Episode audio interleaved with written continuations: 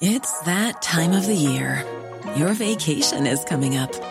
You can already hear the beach waves, feel the warm breeze, relax, and think about work. You really, really want it all to work out while you're away. Monday.com gives you and the team that peace of mind. When all work is on one platform and everyone's in sync, things just flow wherever you are. Tap the banner to go to Monday.com.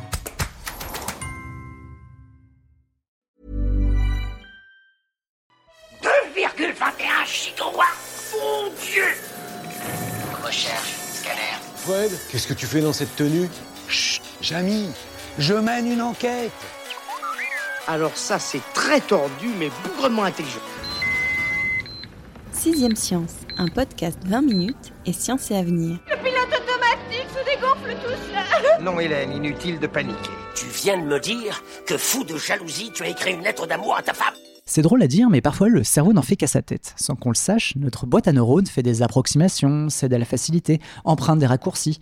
Alors que nous pensons tous prendre nos décisions en notre âme et conscience, selon l'expression consacrée, notre raisonnement subit en réalité des déviations, tout ce qu'il y a de plus inconsciente. Pour parler de ces automatismes qui guident les pas de nos pensées, les psychologues utilisent le terme de biais cognitif. J'étale ma science, mais c'est surtout celle de mon invité, qui s'est fait une spécialité d'expliquer ce qu'il appelle la pensée automatique et d'en comprendre les mécanismes. Moukébert, bonjour. Bonjour. Vous êtes neuroscientifique et auteur de l'ouvrage Votre cerveau vous joue des tours.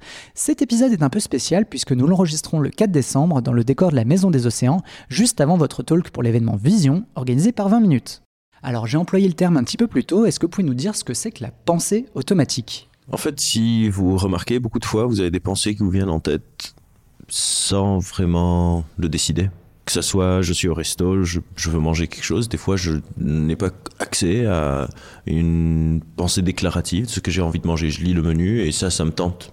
Et j'y vais. Ou bien, je m'attends à aller au ciné avec des potes, ils annulent à la dernière minute et je me dis, c'est pas cool. Le c'est pas cool, on n'y pense pas. C'est Mm. une pensée automatique et c'est le fruit d'hypothèses que mon cerveau émet sur quelle serait la meilleure réaction en ce moment? Hum, Pour des raisons d'efficience, elles émergent toutes seules. Et moi, je suis intéressé par comment elles émergent et qu'est-ce qu'on peut en faire. Est-ce qu'on doit les prendre pour argent comptant? Est-ce qu'on doit les croire? Est-ce qu'on doit les suivre? Et ces mécanismes donc de pensée automatique, est-ce que historiquement ils étaient là pour assurer la survie, euh, enfin augmenter notre capacité à surmonter les épreuves de la vie préhistorique en quelque sorte? C'est un cas théorique qu'on utilise beaucoup en psychologie évolutionniste, c'est-à-dire pour des raisons d'efficience, on n'a pas le temps de traiter toutes les informations. Et effectivement, je suis dans la forêt et j'entends un bruit dans les feuillages. J'ai pas le temps d'aller checker c'est quoi. Je dois avoir une sorte de pensée automatique, d'une hypothèse. C'est la même chose pour les émotions. Il y a les émotions automatiques, les pensées automatiques, etc. De comment est-ce que je vais réagir et de réagir. Par exemple, il vaut mieux se dire il y a un prédateur et courir que se dire ah ben tiens je vais aller voir euh, regarder il y a un prédateur et finir mort Dans votre TEDx, que j'encourage évidemment tous nos éditeurs à regarder, euh, vous parlez beaucoup d'un terme qui est celui de l'heuristique. Est-ce que vous pouvez nous expliquer comment notre cerveau fait ces approximations qui s'avèrent souvent justes, mais qui parfois tombent à côté de la plaque? En fait, les pensées automatiques, on pense qu'elles émergent d'un point de vue heuristique. Et l'heuristique, c'est un mot qui est dérivé de résolution de problème. En gros, c'est résoudre un problème de manière approximative et qui marche très très bien. Un exemple d'heuristique, c'est quand vous faites la cuisine. C'est pas besoin de peser exactement combien de salades vous mettez, de tomates, de concombres, etc. pour faire votre salade. Vous faites ça à la louche et votre plat euh, sort relativement bon.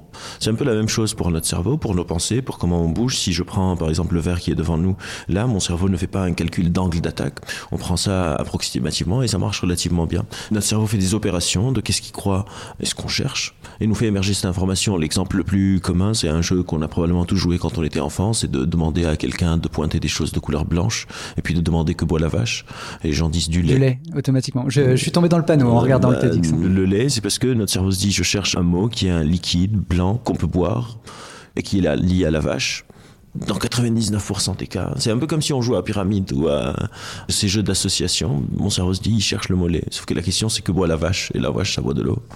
Et ça, cette heuristique, c'est des raccourcis en quelque sorte que fait notre cerveau? C'est des approximations, mais qui marchent bien. C'est vrai, la définition, c'est une solution approximative à un problème, mais qui marche relativement bien. C'est-à-dire, ça marche mieux, des fois, que de prendre en compte tous les facteurs à chaque fois que je veux faire quelque chose. Par exemple, les robots, quand on a commencé la robotique, il n'y avait pas de dimension heuristique. Donc, le robot, pour bouger son bras, il fallait qu'il fasse les calculs précis. C'est pour ça qu'il faisait dans. Et maintenant, on est en train d'injecter, par exemple, des heuristiques aussi dans certaines intelligences artificielles pour dire si tu penses que ça va passer à 95%, mais au pire, tu te plantes. Alors le contre-coup de cette heuristique, c'est qu'il y a des biais. Parce que des fois, on se plante. Exactement. Et euh, dans votre livre, vous évoquez pas mal de biais différents. Il y a le biais de cadrage, le biais de disponibilité, le biais de confirmation. Alors c'est une phrase que je vais pas arrêter de dire pendant tout l'épisode, mais est-ce que vous pouvez m'expliquer ce qu'est un biais cognitif et sous quelle forme il se manifeste? Déjà, il y a plusieurs fausses conceptions peut-être sur les biais. Les biais, c'est pas un comportement. C'est-à-dire, c'est pas quelque chose en soi. C'est un moyen d'arriver à quelque chose. Je pense que mon fils, c'est le mec le plus intelligent à l'école. Je vais regarder que ces bonnes notes. Euh, Je vais plus me concentrer sur ses bonnes notes que ses mauvaises notes. Quand il y a un petit conflit à l'école, je vais me dire c'est les enfants des autres qui sont mal éduqués, etc., etc. Le biais va être le moyen qui va me permettre de conserver la pensée. Mon fils est le mec le plus intelligent à l'école.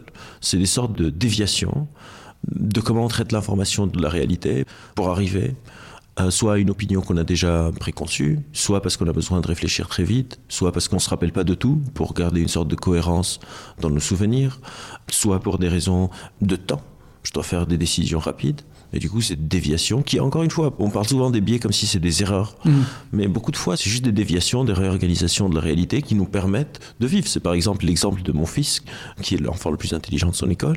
Ça permet de tisser du lien social dans la famille. La jalousie te sied mal, mon jeune ami. Vous donnez un autre exemple, c'était celui d'un mari jaloux. Sa chérie ne répond pas pendant une heure. Le raccourci qu'il va faire, c'est directement, il va dire Elle me trompe. Exactement. Et ça, c'est guidé par ces a priori de jalousie. C'est-à-dire, le fait qu'elle ne réponde pas, on appelle ça un, un simili ambigu. On ne sait pas pourquoi elle répond pas.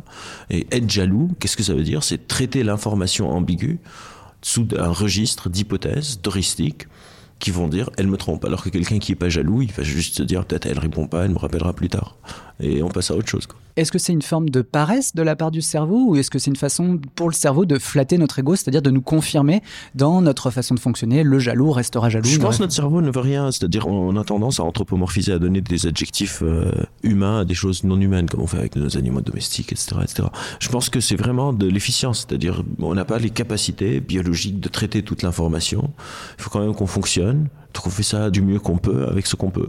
Est-ce que ça veut dire que malgré tous ces biais, qu'une décision qu'on prend nous appartient quand même à 100% Ou est-ce que bah, justement tous ces biais qui viennent peut-être même s'ajouter déforment nos décisions? Euh, Le débat, c'est plus est-ce que ça nous appartient à 0% 100%, c'est vraiment genre le scénario hyper optimiste. C'est-à-dire, prenons l'exemple de la jalousie, je pense que c'est un bon exemple pour illustrer le propos. Personne ne se dit, moi, quand je serai grand, je vais être jaloux. Personne ne prend la décision consciente d'être jaloux. On ne prend pas la décision vraiment de nos grilles de lecture. J'ai pas choisi l'année de ma naissance, le lieu de ma naissance. Et tout ça conditionne la musique que j'aime, ma culture, on la choisit pas, les mœurs, la morale, la religion, l'orientation politique. Il y a des personnes qui arrivent à, à l'âge adulte, à 20, 23, 22, 20, 25 ans, et qui se disent, je vais faire la décision consciente de changer qui je suis. Mais en général, au hasard, quoi. Et on se sent propriétaire de qui on est quand on est vieux. C'est-à-dire, si je suis jaloux, je me sens propriétaire de cette jalousie. Ça m'énerve vraiment, etc. Alors que j'ai jamais pris le choix de le devenir. Ouais, Ça n'a jamais été conscientisé. Ça a jamais été Mais au bout d'un moment, on en fait une partie de soi-même. quoi. Oui, ça ça devient qui on est, clairement. Et peut-être la jalousie, ça a un registre négatif, mais ça peut être, je sais pas, je suis quelqu'un de drôle. J'aime bien faire rire les gens. C'est rare, à un moment, de se dire, moi, je vais devenir quelqu'un de drôle. Je le suis pour des raisons X ou Y, parce que je veux m'intégrer, parce que j'aime bien faire plaisir, parce que on se sent propriétaire de ça. Et des fois, c'est cool si le hasard a bien fait les choses. Et des fois, c'est moins sympa. Je suis anxieux si j'ai pas confiance en moi. Personne ne se dit, moi, je vais pas avoir confiance en moi. Et du côté des biais qu'on évoquait tout à l'heure, est-ce que le stress peut euh, renforcer certains de ces biais? Si les biais ne sont pas un comportement mais un moyen d'arriver à un comportement, par exemple le stress, et moi c'est ça qui m'intéresse, c'est quels sont les états qui modulent les biais cognitifs, c'est-à-dire quels sont les états qui vont me pousser, parce que ce qui est aussi intéressant sur les biais, c'est que dans des situations identiques, c'est souvent les mêmes biais qui reviennent. Donc comme c'est des erreurs, mais qui sont aussi prédictibles. Et cette notion de prédictibilité est très importante, par exemple dans mon travail de clinicien, selon les différentes difficultés des personnes qui viennent me consulter, les biais peuvent être similaires. Donc par exemple sur le stress, sur l'anxiété, pour des raisons là aussi probablement évolutionnistes, le stress va moduler des biais de catastrophisation. Mm. Quand on est stressé, notre cerveau nous dit ça va pas le faire. Par exemple, si je sais pas, je suis en retard pour un train, je suis coincé dans le métro et ça me stresse, le contenu de mes pensées, le contenu de mes émotions vont être tu vas pas la voir, tu vas Mm. pas la voir, tu vas pas la voir, tu vas pas la voir, tu vas pas la voir. Alors que si je suis pas stressé par le truc, je me dis je verrai bien. Et donc le stress va moduler sur des registres de catastrophisation, de biais de qu'on appelle du faux consensus. Quand on est stressé, on a l'impression que tout le monde peut le voir que je suis transparent, que si j'ai un peu le trac, bah, toute la salle par exemple doit faire une conférence et j'ai le trac, tout le monde peut le voir, etc. Donc on appelle ça un biais du faux consensus, de croire que ce que je crois, tout le monde le croit aussi. Donc il y a des registres comme ça. Si je suis un peu déprimé, j'ai des biais de sélection et de confirmation, je me souviens juste des événements négatifs et j'oublie les événements positifs. Si je suis perfectionniste, j'ai des biais de la pensée binaire. Si c'est pas parfait, c'est que c'est nul, Mm. etc. Vous avez utilisé un terme super important, c'est celui de la pensée binaire, dans un monde qui est de plus en plus polarisé et dans lequel on est de plus en plus sollicité, il faut qu'on soit présent sur les réseaux sociaux, Mm. il y a un appel à être présent et à être, euh, on va dire, ultra présent limite sur les réseaux sociaux. Est-ce que ça encourage certains biais, comme par exemple le, le biais de confirmation? Il y a plusieurs choses. La première, par exemple, c'est un biais de dire, par exemple, on doit être plus présent, par exemple. Mm. On appelle ça devoir. En anglais, ça s'appelle masturbation, du mot must.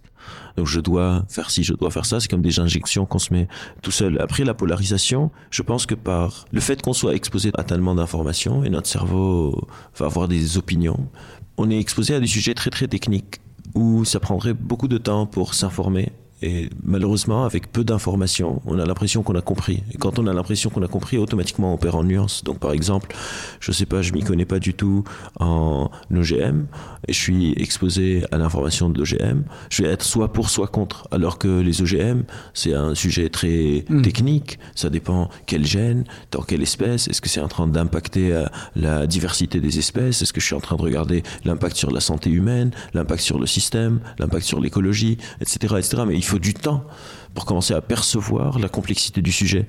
Et quand on n'a pas le temps, on a plus tendance à être dans la binarité, et plus on est dans la binarité, et avec les réseaux sociaux, on peut aller trouver les gens qui pensent comme nous. Ça va clusteriser un peu, créer des sortes de groupes qui peuvent se polariser effectivement sur plusieurs sujets, et ça c'est pas très bon parce qu'on peut plus discuter ensemble au bout d'un moment. Je suis celui qui pénètre votre cerveau. Votre désir ne vous appartient plus. Je vous impose le mien. Jamais crétin irresponsable n'a été aussi puissant que moi depuis 2000 ans. Comment les industriels, les médias ou les politiques exploitent euh, certains de ces biais? On, on parlait tout à Ah, l'heure. ça, c'est. une- Franchement, si on avait euh, su, on serait allié au marketing, et aux politiciens depuis longtemps, on aurait fait des bons en sciences. Ah, effectivement, je... Parce que eux, ils utilisent ça sans que ça soit explicite, c'est-à-dire sans avoir la science des biais cognitifs, etc. La politique, c'est l'art de la persuasion. Schopenhauer, il a écrit il y a plus d'un siècle maintenant l'art d'avoir toujours raison. C'est des maîtres dans la manière d'utiliser ces biais sans même savoir qu'ils existent à leur avantage, que ce soit le cadrage dans le marketing, le matraquage en politique, la répétition du même sujet, l'homogénéisation du discours, les fameux, en anglais on appelle ça des talking points, je sais plus comment ça s'appelle en français, les fiches. Quand on a des fiches, etc., il y a plusieurs techniques comme ça pour donner l'impression Qu'on maîtrise euh, quelque qu'on chose. maîtrise quelque chose. Moi, je suis tout le temps épaté par les exercices qui s'appellent le grand oral quand des politiciens font la télé et le journaliste les matraque de genre la politique intérieure, la politique extérieure, la fiscalité, l'écologie, la santé, l'hôpital, l'éducation. Je suis comment est-ce qu'il fait pour avoir une opinion sur tout? Et souvent, c'est des techniques qui sont briefées, on leur dit quoi dire exactement pour que ça passe et qu'ils aient l'impression d'avoir euh, une maîtrise totale de tous les sujets. Et sur le biais de cadrage, vous pouvez nous expliquer ce que c'est Parce que dans la vidéo que vous avez faite, Ouais. je trouve que c'est quand même quelque chose d'extrêmement euh, pertinent. Le biais de cadrage, c'est en fait comment est-ce qu'on évalue une information basée sur comment est-ce qu'on la cadre. L'exemple que je donne, c'est euh, vous voulez vendre euh, du popcorn, vous mettez un popcorn à 3 euros et un popcorn à 7 euros. Et la majorité des gens vont acheter le popcorn à 3 euros parce que l'écart entre 3 et 7 est très grand et les gens se disent 7 euros du popcorn, c'est de l'arnaque. La semaine d'après, vous reprenez le même popcorn à 3 euros, le même popcorn à 7 euros, mais vous introduisez, vous changez comment vous cadrez l'information. Un popcorn moyen à 6,50. Et là, les gens disent le petit popcorn, bah, c'est pour les nuls, je ne vais pas acheter le petit popcorn. Le popcorn moyen est à 6,50, autant payer 50 centimes en plus, acheter le grand. Donc vous passez de vendre le popcorn à 3 euros à vendre quasiment le popcorn à 7 euros sans changer ni la taille ni les spécifications de ces popcorns-là, mais en introduisant une troisième option qui change comment est-ce que l'information est cadrée. Pour le coup, c'est quelque chose qu'on voit beaucoup quand on nous propose euh, trois Ah formules oui, d'abonnement ou euh, Tout le monde dit ça, c'est aussi même le principe du maxi best-of pour 80 centimes, avoir euh, plus grand, plus de frites, plus de coca, etc. etc. oui, le 80 centimes paraissent Oui. pas grand chose au paraît final. pas grand chose, mais en même temps, vous n'êtes pas en train d'avoir grand chose en plus. J'ai relu de vous une interview bah, récente, celle qui a été faite par Laurent Beignet, donc de 20 minutes, je mettrai le lien, où on demandait comment corriger les biais, et au final, Ouais. vous disiez, on peut pas les corriger. Non. En tout cas, on pense pas que c'est possible encore, parce que c'est des recherches en cours, on sait pas vraiment. Mais de toute façon, je pense pas que c'est souhaitable. Encore une fois, les biais, quand on parle de sujets sociétaux, du réchauffement climatique, des vaccins, des OGM, etc., c'est un grand sujet, etc. Mais moi, ce qui m'intéresse aussi, c'est les biais de la vie quotidienne, comme la jalousie, mon fils qui est intelligent, les embouteillages, la personne qui me tient pas la porte dans le métro. La procrastination. La procrastination, la flemme, etc. Et dans ces cas-là, les biais peuvent nous aider, encore une fois, à avoir un groupe social homogène, etc. Ce qui est important, c'est de savoir quand est-ce que je peux me faire confiance et quand est-ce que je peux ne pas me faire confiance. C'est-à-dire, on va tomber dans le piège et avoir plutôt une posture correctrice qu'une posture préventive. Mm. Et moi, je m'intéresse sur les biais chez soi-même, parce qu'encore une fois, il y a des courants de raisonnement critique, comment détecter chez l'autre. Quand je suis exposé à un article sur Internet, etc., etc., etc., comment détecter les biais chez l'autre, comment convaincre l'autre de changer d'avis, etc. Moi, je suis plus intéressé par une posture plus réflexive vers l'intérieur. Est-ce que je ne serais pas moi le conspirationniste? Est-ce que je ne serais pas moi le climato-sceptique? Comment est-ce que je peux m'assurer que je ne suis pas la personne que je pense que l'autre est. Ouais, que je fais pas des raccourcis. Euh... Ouais, souvent les gens disent des fois je suis en train de discuter avec quelqu'un et il veut pas changer d'avis, comment est-ce que je peux faire pour le faire changer d'avis? Et je lui demande est-ce que vous êtes assuré si c'est pas à vous de changer d'avis? Mm. Et la peur que certaines personnes peuvent avoir en croisant, par exemple, un SDF dans la rue ou ce genre de choses, est-ce que ça, c'est des choses qui sont liées à des biais cognitifs? Alors c'est lié à des processus cognitifs, euh, ça dépend, si j'ai bien compris l'exemple, des fois on peut avoir peur de croiser quelqu'un la nuit, un SDF, etc. Mais des fois aussi on n'a pas envie de croiser des SDF parce que ça nous met par exemple dans un état qu'on appelle en dissonance cognitive, de me dire genre c'est injuste, je suis pas en train de faire assez, par exemple je vais culpabiliser d'être face à la misère, beaucoup de personnes, par exemple, vont détourner le regard, etc. Raison de, j'ai pas envie d'être exposé à ça. J'ai pas envie qu'on me mette face à mon incohérence. On fait ça aussi beaucoup, par exemple, pour le climat et des choses comme ça. Donc, comme je vous dis, il y a des processus. Il y a, par exemple, tout à l'heure, on était en train de parler de confirmer ce que je crois déjà. On appelle ça le raisonnement motivé. Il y a la flemmardise intellectuelle. Des fois, j'ai la flemme, mais je vais pas tout vérifier. Des fois, c'est la dissonance cognitive. Des fois, c'est le stress. Mm. Des fois, c'est parce que j'ai faim. Des fois, c'est parce que on a froid. Par exemple, on peut se disputer. On est beaucoup plus irritable quand on a froid. Mais on, on va pas se dire on se dispute parce qu'on a oublié d'allumer le chauffage. En anglais, il y a un mot qui s'appelle hungry, Mm. de hungry et angry. C'est quand on est en colère parce qu'on a faim. Ça m'arrive. Je pense que ça arrive à tout le monde. Alors, McFly, on peut savoir quelle décision t'as prise en ce qui concerne le plan de ce soir Euh, ouais, Griff, justement, j'y réfléchis, je suis pas trop sûr. On arrive vers la fin de l'interview, mais il y a encore deux, trois choses qui sont importantes dans ce que vous dites. C'est l'importance de douter. Mm. Est-ce qu'il y a une méthode que vous, vous préconisez pour euh, nos auditeurs, euh, quelque chose à mettre en place vis-à-vis de ces décisions et vis-à-vis des automatismes? Il y a plusieurs choses. La première, c'est être plus attaché à pourquoi j'ai une opinion qu'à l'opinion en elle-même. C'est-à-dire, quand je suis exposé à une information, est-ce que c'est grave si j'ai tort? Et plus je sens que ce serait grave, et plus il faut que je sois vigilant. En gros, c'est une sorte d'attention des signaux intérieurs que je suis en train de ressentir face à une information. Est-ce qu'une information me stresse? Si elle me stresse, je vais être plus dans des raccourcis de catastrophisation. Je vais avoir plus tendance à avoir des comportements qu'on appelle de prise de risque. Donc, par exemple, si je suis quelqu'un qui aime bien tout le monde, et tous les jours, on m'expose à des informations anxiogènes sur les immigrés, par exemple, ça va déplacer ma baseline de comment je pense à l'autre, à me dire c'est un danger, Ouais. et peut-être je vais avoir des comportements un peu plus discriminatoires, qui sont pas dans ma nature, qui sont dus à mon stress. Donc, est-ce qu'une information me stresse? Ça me fait ce registre-là. Est-ce qu'une information est drôle?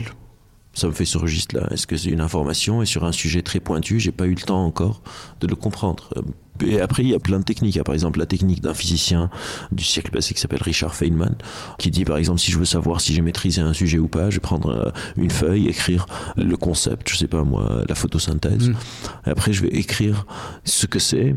Et le but, c'est de pouvoir expliquer un concept avec les mots les plus euh, communs d'une certaine langue. Donc, sans langage technique, par exemple, est-ce que je peux expliquer le plaisir sans utiliser les mots euh, dopamine ou sérotonine? En fait, un signe de maîtrise, c'est quand je suis capable d'expliquer quelque chose de complexe de manière simple. Mm. Un signe de non-maîtrise, c'est quand j'ai besoin d'utiliser des mots complexes Pour pour expliquer. expliquer quelque chose qui soit simple ou complexe. Et pour moi, c'est ça le travail de vulgarisation. J'aime pas le mot vulgarisation parce que beaucoup de fois, ça implique une sorte de simplification. Mm. Mais pour moi, c'est plus de la popularisation. C'est-à-dire comment est-ce que je vais rendre des concepts intelligible, parce que je suis expert du sujet, sans compromettre la complexité de la chose Est-ce que je peux expliquer la créativité sans tomber dans un piège de cerveau gauche, cerveau droit? Hmm. Parce que une sursimplification, ça vaut pas mieux qu'un mensonge en fait. C'est ça qui nous rend intéressant. Si on va enlever ce qui nous rend intéressant, c'est plus de la vulgarisation, c'est je suis en train de mentir quelque part. Et ça peut avoir des conséquences très négatives. Et donc de s'assurer de comment est-ce que je sais ce que je sais.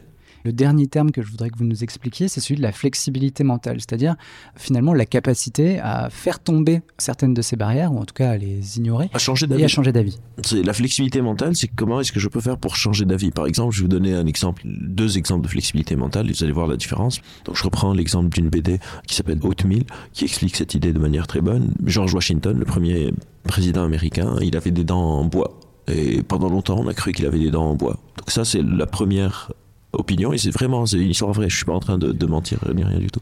Donc là vous vous avez acquis la connaissance de George Washington avec la dentition en bois.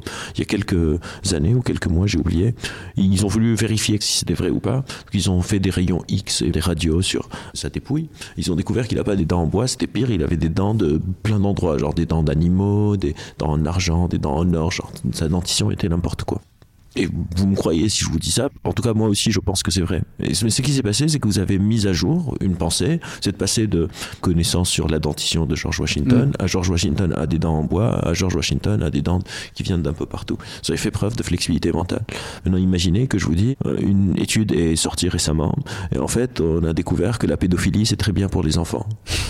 Là, vous avez plus de mal à avoir de la flexibilité mentale. C'est pas parce que je le dis que soudainement vous allez vous dire ah ouais ok allez mais on va tous devenir pédophiles c'est pour le bien de, de la société et de la jeunesse. La flexibilité mentale c'est cette capacité à pouvoir mettre à jour Mm. nos pensées et de comprendre pourquoi est-ce que c'est plus simple ou moins simple de mettre à jour certaines opinions? Et c'est important de comprendre parce que pour moi ça c'est une citation du Docteur Who c'est réfléchir c'est une manière élégante de dire changer d'avis. Mm. C'est l'acte de réfléchir c'est essayer de mettre à jour pas essayer de juste confirmer par exemple une opinion ou de persuader l'autre ou de réfléchir à comment est-ce que je vais faire pour que l'autre change d'avis. C'est comment est-ce que moi je me laisse une marge de manœuvre pour certains sujets de changer d'avis et pour les sujets où je ne veux pas changer d'avis parce que par exemple je ne vais pas changer d'avis sur la pédophilie euh, pourquoi? Est-ce qu'il n'est pas question d'humilité aussi, en quelque sorte? Si après, euh, on s'appelle chercheur, pas trouveur pour une raison. Genre, on passe beaucoup plus de temps à chercher et à pas trouver, parce que dès qu'on trouve quelque chose, probablement un peu plus tard, on va découvrir qu'on avait tort. Dans mon livre, la première page, c'est une sorte d'avertissement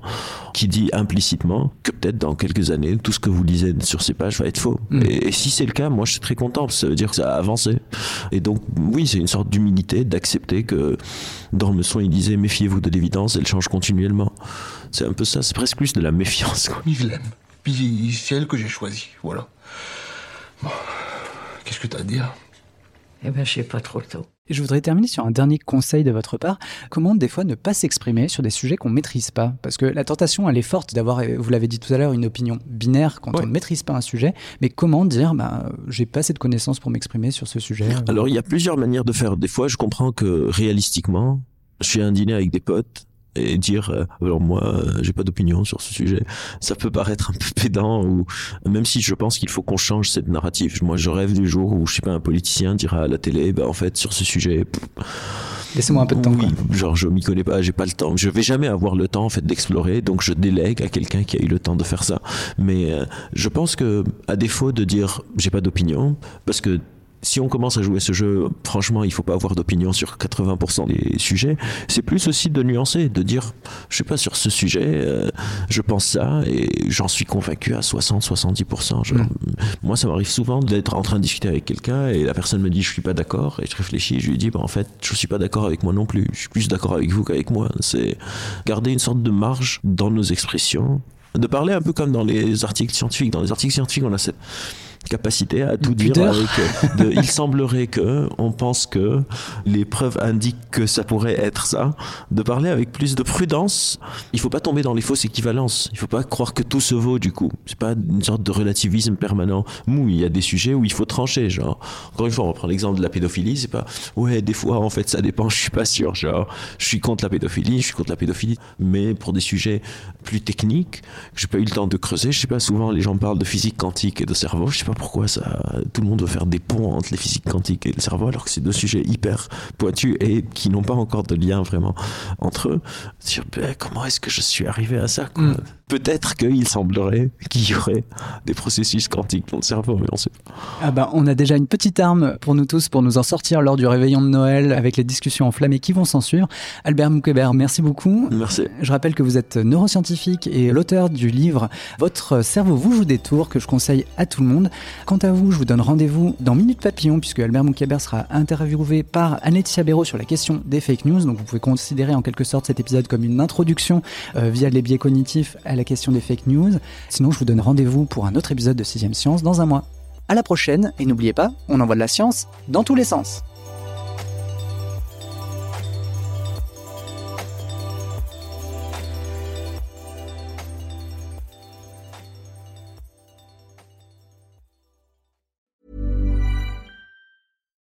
Here's a cool fact.